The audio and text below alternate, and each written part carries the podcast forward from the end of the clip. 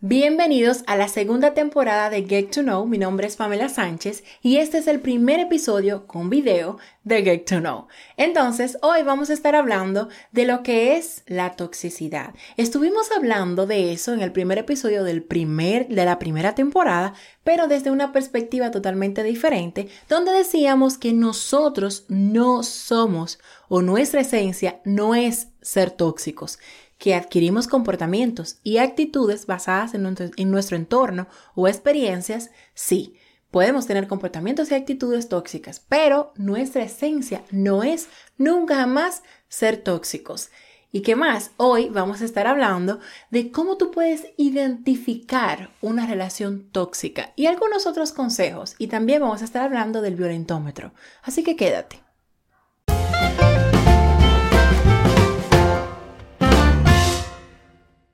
Número uno, celos. Señores, los celos son algo, eso es algo enfermizo, es algo que, que te daña a ti, daña a la pareja y, y tú, no, tú ni siquiera duermes tranquilo. Mientras que la persona que es tu pareja o con la a la persona que tú estás celando está durmiendo de lo más relax como un bebé. ¿Dónde nosotros podemos identificar? Los celos no son buenos de ninguna forma, pero ¿dónde podemos identificar que son celos enfermizos? Cuando revisa el teléfono, cuando cela con su amiga, con su amigo, con su hermana, con su hermano, con su vecina, con su vecino, con amigos en común, con gente que usted conoce hace mucho tiempo, cuando son celos que tú no explicas por qué. Y sí, cuando hay celos, hay inseguridad. Todo el mundo tiene inseguridades.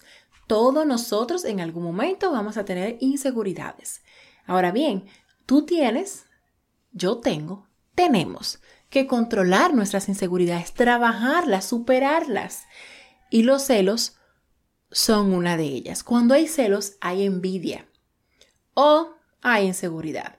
Si usted escucha, si usted escucha el gallo detrás de mí, es porque me está haciendo compañía. O el perro, es porque hay gallo y hay perro y no lo puedo controlar. Continuemos. Número dos, mensajes contradictorios. Eso de que yo confío en ti, pero te controlo.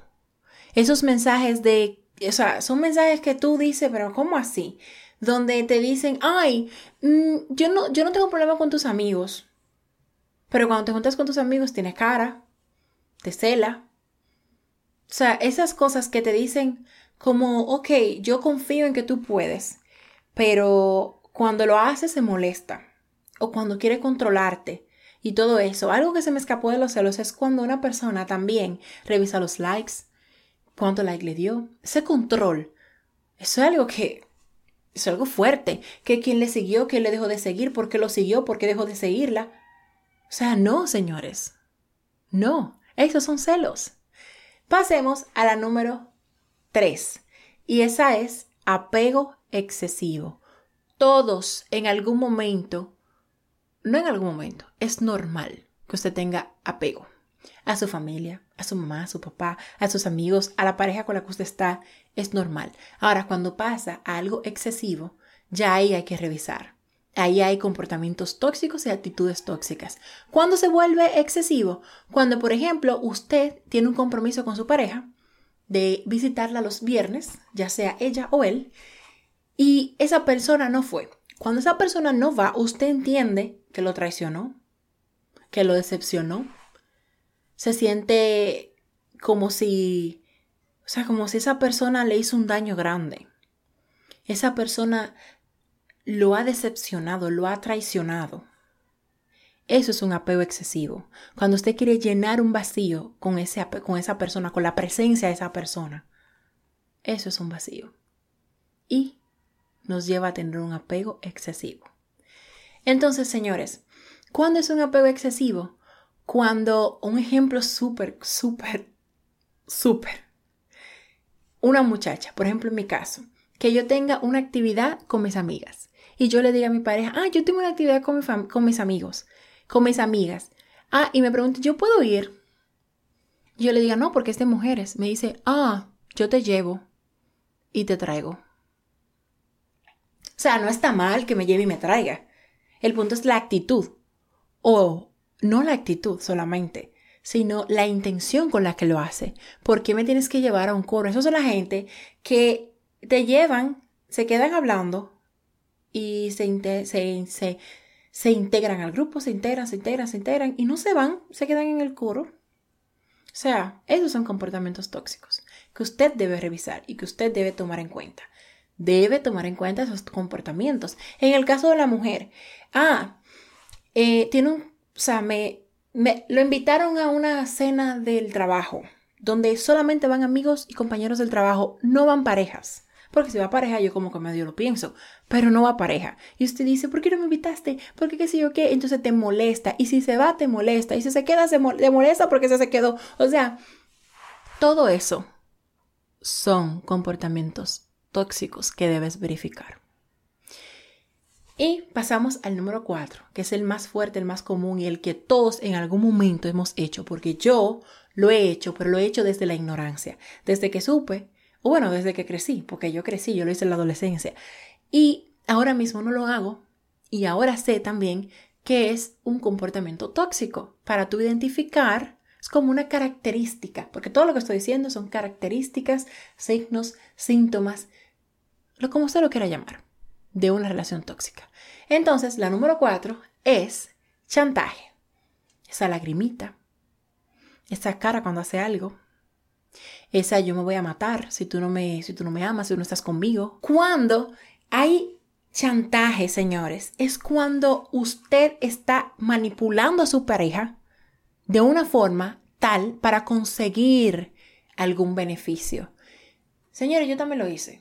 En algún momento como la lagrimita, como para que se quedara un chismado de tiempo, o esa cosa como, como para que hice algo que yo quería. Yo también lo hice pero desde la ignorancia. Tenemos que, debemos tener cuidado con el chantaje. Eh, cuando usted entiende que su porque yo le voy a decir algo, usted puede ser su lugar seguro, su lugar de paz, su lugar de tranquilidad, su lugar de amor, de felicidad, pero nunca ser responsable de todo eso. Usted puede ser que contribuya a eso, pero no ser responsable a eso. O sea, no puede ser responsable de su felicidad, no puede ser responsable de su tranquilidad, no puede ser responsable de su paz. Usted puede contribuir a eso, pero nunca ser responsable. Y revísate un poquito si tú estás permitiendo esos comportamientos tóxicos. ¿Por qué lo permites? Porque mayormente hay miedo o costumbre. Y si hay miedo, hay que revisar. Hay que revisar. Entonces, te quiero hablar de algo que se llama el violentómetro. De manera resumida, Características de una relación tóxica, celos, mensajes contradictorios, apego excesivo y chantaje. Pero todo esto se ve a raíz de violencia. Y nosotros decimos, ¿violencia? ¿Cómo violencia? Esas son cosas que normales. Eso es, que la empezamos a ver normales. Y las voy a mencionar. Les voy a poner una imagen aquí de lo que es el violentómetro. Voy a tratar de que dure un poquito para que la pueda leer mientras yo la leo con ustedes. Y dice, tiene tres características. Ten cuidado, reacciona y necesitas ayuda profesional. Número, te voy a leer la que tiene ten cuidado. Y son bromas hirientes, chantajear, mentir, engañar, ignorar, la ley del hielo. Señores, la ley del hielo, es algo que yo he visto mucho. Revísate si tú estás haciendo ese tipo de comportamiento. O sea, trabájalo un poquito. Controla tus emociones, tus inseguridades. De verdad que sí. Porque todos en algún momento hemos caído en alguna de estas cosas. Pero es bueno que tengamos pendiente cuáles son para nosotros evitarlas. Continuemos. Está celar, ya lo mencionamos, culpabilizar, descalificar, ridiculizar y humillar en público. Cuando esto pasa, señores, tengan cuidado. Hay una alerta ahí. Seguimos. Intimidar, amenazar, controlar, prohibir. Por ejemplo, cuando te controla o te prohíbe tus amistades familiares, o sea, le molesta que tú con tus familias, dinero, lugares, apariencia, actividades, celular, mails, redes sociales, cuando te cuando destruye artículos personales, cuando manos te manosea, cuando hay caricias agresivas, te golpea jugando, te golpea jugando, pellizcar, arañar, empujar. Señores, cuando ya llegamos a esos límites, reacciona. Algo malo está pasando en tu relación. Algo malo está pasando.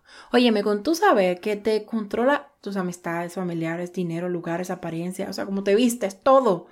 Actividades, celular, mails, redes sociales. Cuando te controla todo eso, señores, ya ahí ya hay un problema. Porque eso es lo más común. Eso es lo más común. Cuando tú tienes que buscar ayuda, cuando te empuja, te jalonea, te da cachetadas, te patea, te encierra o te aísla de los demás, te amenaza con armas u objetos, cuando te amenaza de muerte o, o te amenaza que se va a matar si tú lo dejas o tú la dejas. Ya ahí necesita un profesional de la salud. Uy, pero rápido. Cuando fuerza a tener relaciones sexuales, cuando hay abuso sexual, cuando te viola, cuando, te mutila o te asesina. Señores, lo último es asesinar, porque ya cuando llega al, al asesinato, ah, cuando llega el asesinato, ya no hay nada que hacer. Ya te mató, ya te llevó, te quitó la vida. Y eso es lo que tenemos que evitar. Y empieza con lo que mencioné cuando tú tienes que tener cuidado. Y va evolucionando, evolucionando, evolucionando. Si tú estás en una relación de noviazgo y piensas casarte y tú ves este tipo de comportamientos, ustedes pueden mejorar eso. Claro que sí puede mejorarlo.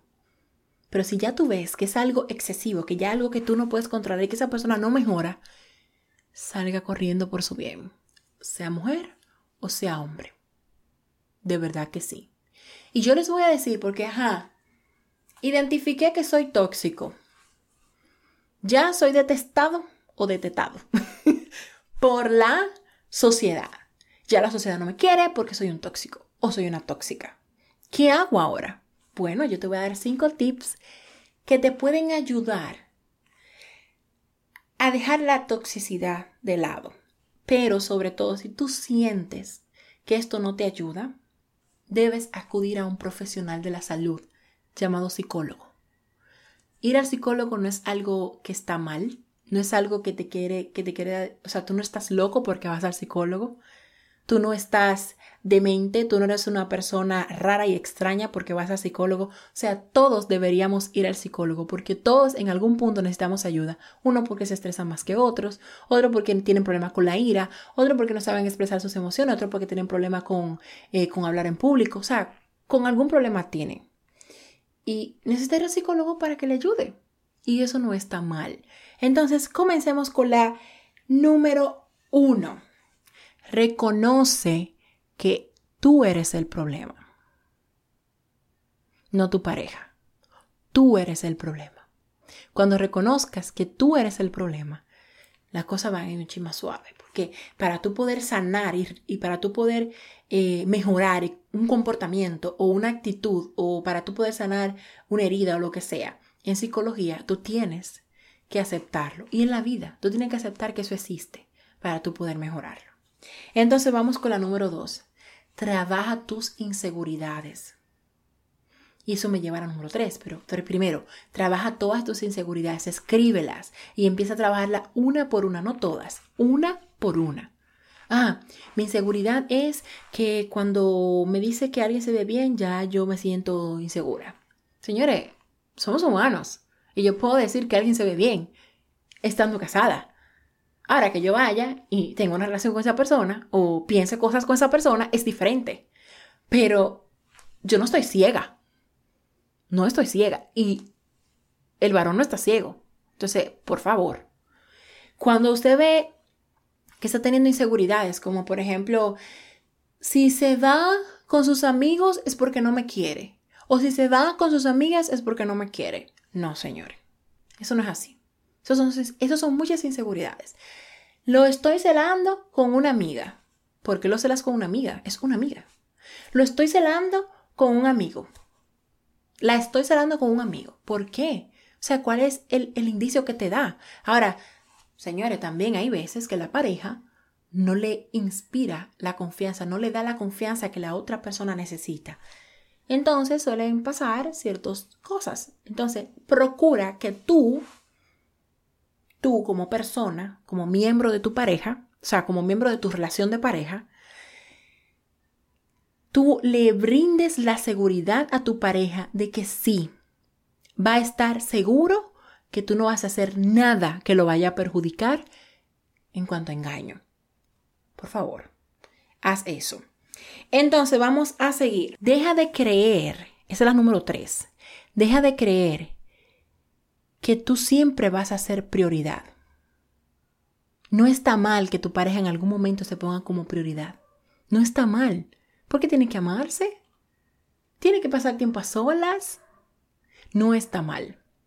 Que de vez en cuando tu pareja diga yo soy prioridad. Algo que quiero mencionar. Si tú tienes un acuerdo con tu pareja de que tú tienes, que tienen ese día para visitarse y esa pareja quiere, y mi pareja quiere salir, consulten, hablen, no tumben la cosa antes de, porque eso lo que crea es eh, irritabilidad en la otra persona, porque siente que tú no tomaste en serio ese día que eh, apartaron hace mucho tiempo para eso. Entonces llega un acuerdo de que no se va a poder ese día y puede ir otro día, ya sea, por ejemplo, se ven los miércoles, pues véanse los el jueves, véanse el viernes, el sábado, el domingo, el lunes, el martes, el miércoles, otro día de esa semana, donde ustedes puedan pasar tiempo juntos y ese tiempo no se pierda. Anote ahí. Entonces, vuelvo al tema, al punto. No te sientas siempre o no quieras sentirse como el centro de todo, como la prioridad. No se puede, señores. No se puede. Porque la relación no puede girar. La, la relación no puede girar en torno solamente a ti. No se puede eso. Usted ha visto, no sé si usted le ha pasado, o usted ha visto, o usted ha escuchado casos donde el novio los únicos amigos del novio son los amigos de la novia. Todos los amigos son en común. Eh, los únicos familiares del novio son los las familiares, o sea, tiene familia, pero sus familiares son súper allegados. Sus, sus amigos, sus profesores, todo, o sea, todo, todo. Son, todo lo que es de ella es de él, o todo lo que es de él es de ella. Cuando esa persona, cuando ese noviazgo se termina, que no es lo que queremos, pero se termina, se llegó a terminar, ese apego excesivo se nota y se ve porque usted no puede desapegarse de sus amigos, no puede desapegarse de su familia, no puede desapegarse incluso de él o de ella. Entonces, ese, ese tipo de cosas solamente le hace daño a la persona que tiene el apego emocional. No al otro, porque el otro vive su vida muy tranquilo o muy tranquila. Entonces vamos a revisar eso. Y número cuatro, aprende a pedir perdón. Si tú eres una persona que tiene comportamientos tóxicos, que te pasas, aprende a pedir perdón y a no volver a hacerlo. A trabajar eso que tú, por lo que tú pediste perdón. Aprende a reconocer que tú eres el del error. Aprende a reconocer que tú tienes el problema y pide perdón. Y ya por último, el último tip es aléjate de las cosas que te detonan o te llevan a tener comportamientos tóxicos. Trabájalos. Aléjate de eso. No lo evites por completo porque, ajá, tú solamente lo estás guardando. Pero si tú ves que estás a punto de tener una crisis tóxica, por así decirlo, aléjate un momento. Respira, bañate. Tómate un tiempecito, bébete un cafecito, bébete un té de tila, de tilo o de manzanilla y vas a ver que todo va a relajarse. Así que espero que esto que hemos hablado el día de hoy le haya servido de algo. Mi intención no es atacar a nadie, mi intención es contribuir a que cada quien tenga una pareja estable, una relación estable con su pareja. Y que podamos identificar cuando nosotros mismos estamos siendo, estamos siendo tóxicos y cuando nosotros estamos permitiendo una toxicidad en nuestra relación. No está de más buscar ayuda de pareja, buscar psicólogos si están casados o no están casados, como usted quiera. Busque ayuda, que es muy importante. Hay relaciones que se salvan, hay otras que lamentablemente es mejor cortar por lo sano.